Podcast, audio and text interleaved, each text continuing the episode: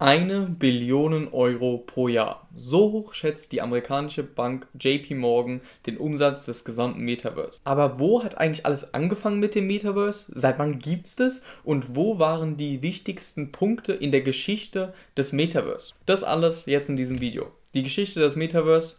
Let's go.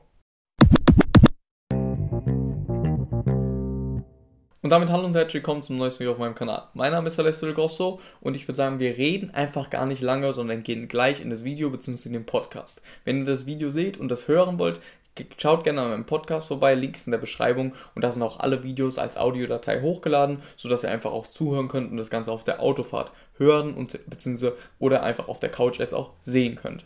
Ansonsten, let's go, lasst gerne ein Like da und Punkt 1. Wann hat das Metaverse angefangen? Und der erste Punkt, an dem ich mich so ein bisschen orientiert habe, beziehungsweise an dem meine Quelle sich auch orientiert hat, war 2003. 2003 ist nämlich Second Life rausgekommen. Was ist Second Life? Second Life war mehr oder weniger eine Art zweites digitales Leben und das erste Mal, wo man so gemerkt hat, okay, jetzt könnte es Richtung digitales Double oder digitales Ich gehen. Es war damals nicht ausgereift, aber man hatte die Chance, mit anderen digitalen Avataren zu interagieren. Die Qualität war gar nicht so schlecht, wie man sieht, wie ich tatsächlich dachte. Ich war da ja auch erst drei tatsächlich und ähm, habe aber echt Schlimmeres erwartet. Das Ganze ist Richtung so gegen 2011 dann immer wieder irgendwann abgeflacht und kam dann als Second Life nicht mehr raus. Und der zweite Punkt der ganzen Metaverse-Geschichte mehr oder weniger ähm, war 2007. Und 2007 hat nämlich das Spiel RuneScape oder RuneScape, ich weiß tatsächlich nicht, wie man es ausspricht, eine Million Member erreicht. Das war mehr oder weniger so eine Art Fantasy-Spiel,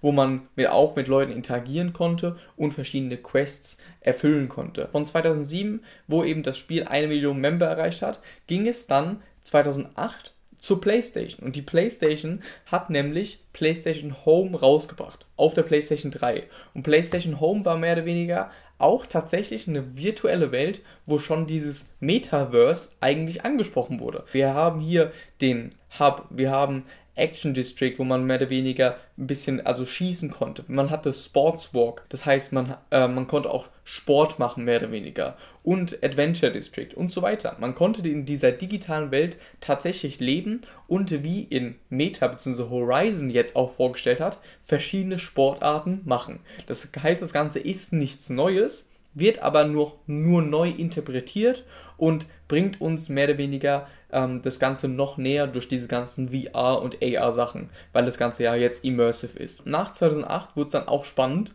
weil World of Warcraft hat 12 Millionen Abonnenten ähm, geknackt. Und World of Warcraft ist dahingehend so interessant und so, so ein cooler Fall, weil man, weil World of Warcraft ja eben diese persistente Welt ist, die einfach, wenn du das abschaltest oder rausgehst, trotzdem weiterläuft. Und 12 Millionen Abonnenten da in dieser Welt war damals schon wirklich eine Ansage. Und wir bleiben auch wirklich beim Gaming, von der PS3 hin zu World of Warcraft.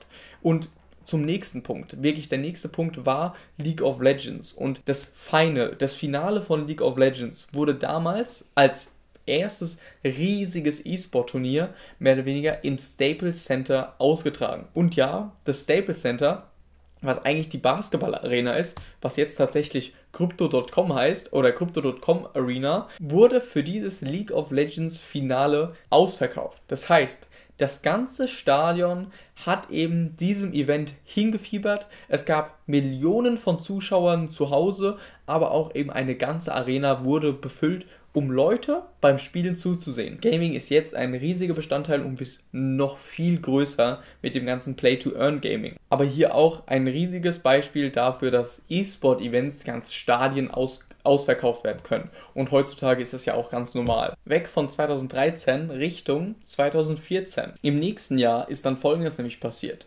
Amazon kauft Twitch für 970 Milliarden US-Dollar.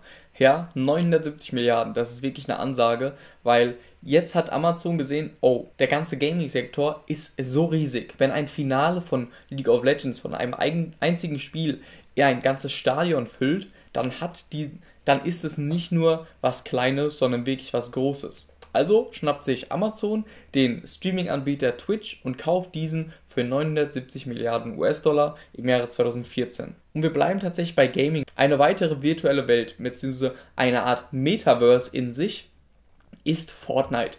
Und Fortnite wurde damals, ist auch so ein Meilenstein in dieser Geschichte, weil veröffentlicht wurde, dass Fortnite eben dem Hersteller Epic Games 3 Milliarden Profit pro Jahr ähm, reingebracht hat. Das ist echt unglaublich, wenn man diese Zahlen liest, weil Fortnite ja kostenlos war. Das ist wirklich eigentlich das Verrückteste an dem Ganzen, aber das Konzept ging einfach auf.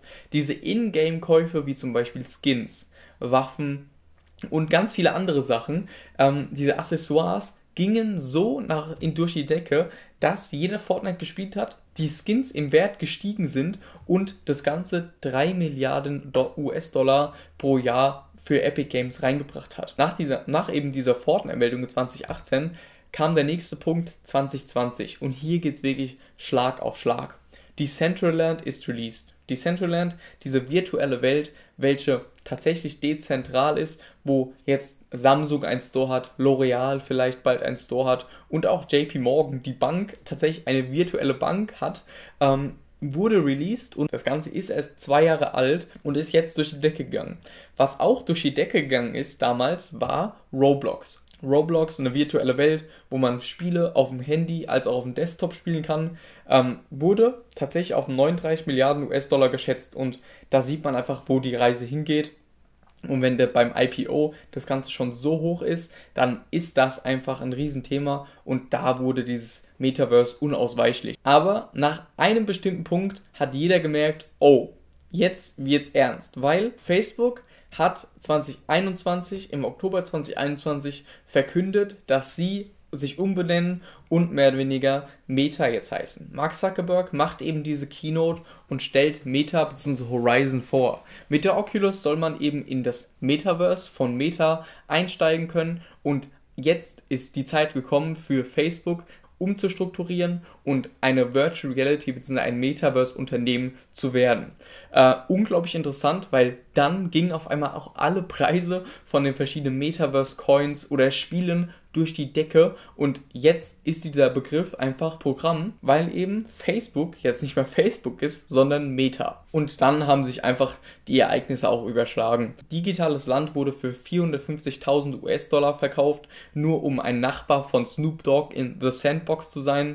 Ähm, weil Snoop Dogg eben ein eigenes Land hat und äh, derjenige hat einfach, wollte einfach der Nachbar sein und hat tatsächlich digitales Land im Wert von 450.000 US-Dollar gekauft. Außerdem ist dann irgendwann Nike tatsächlich auch eingestiegen und hat Artefakt gekauft, diese digitale Fashion-Brand und hat, will da ihr Ökosystem mit Clone X und dem Ganzen aufbauen unglaublich interessant und für mich tatsächlich der Kauf des letzten Jahres, weil Nike eben wirklich verstanden hat, worauf es ankommt um dann nichts zu verpassen, hat dann aber auch, und das ist der letzte Punkt in dieser Präsentation bzw. in dem Video, hat dann auch Microsoft Anfang dieses Jahres 2022 Activision Blizzard gekauft. Call of Duty, World of Warcraft, Candy Shop. All diese Spiele fallen unter Activision Blizzard und weiß, welchen Wert das Ganze auch für die Gaming-Industrie hat, wenn auf einmal Microsoft diese ganzen Spielehersteller auf einmal kauft, weil sie merken, Gaming ist der Place to go und jetzt sollte man in diesen Bereich investieren, beziehungsweise sollte man sich die digitalen Welten sichern.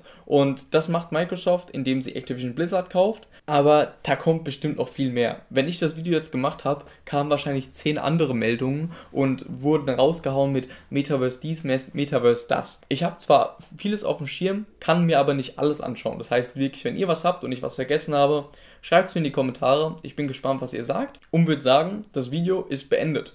Danke fürs Zuschauen. Ähm, danke fürs Zuschauen. Wenn du wissen willst, welche Jobs im Metaverse interessant für die Zukunft sind und was du und worauf du als Designer aufpassen musst, schau dir gerne mein letztes Video an.